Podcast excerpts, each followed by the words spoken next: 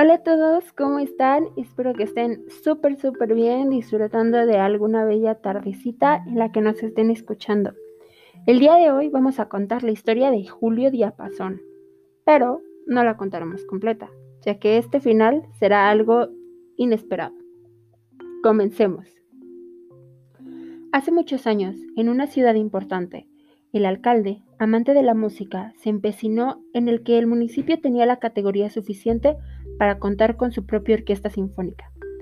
Una vez convencidos todos sus ediles, contrató a un director, que le había recomendado un colega, para que seleccionara a los mejores músicos e hiciera realidad su sueño. Julio Diapasón, así le llamaba el afamado director. Mandó publicar convocando a músicos de la región para someterlos a las pruebas correspondientes de capacidad.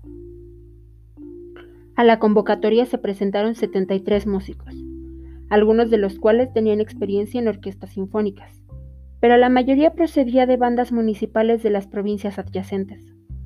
Resultaron seleccionados 60.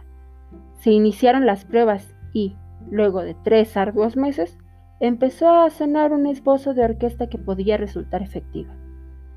El día del concierto inaugural, el Liceo Municipal estaba lleno a rebosar. El palco de honor lo ocupaban, entre otras personalidades, el gobernador de la provincia y el alcalde con sus respectivas esposas. Cuando el primer violín dio la nota, de los ojos del alcalde resbalaron lágrimas de emoción. Su sueño era realidad.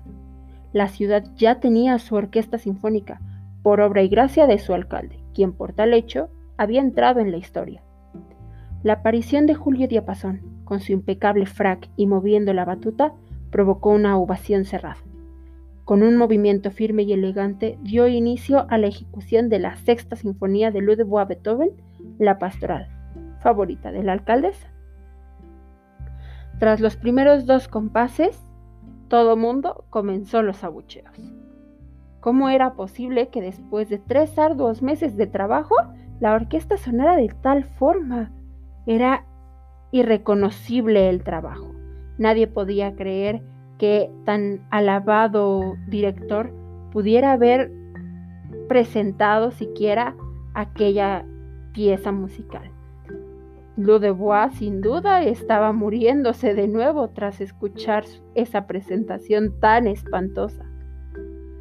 Cuando empezaron los abucheos, la gente también, no sabemos de dónde, empezó a sacar tomates y comenzaron a arrojarlos al escenario.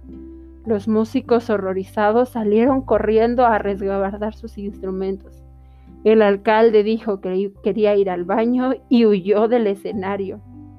Nadie podía ser capaz de escuchar tal horroridad. Y eso es todo, mis amigos. Espero que les haya gustado mucho, que lo disfruten y más tarde les podremos compartir un poquito del verdadero final de la historia de Julio Diapasón. Hasta luego.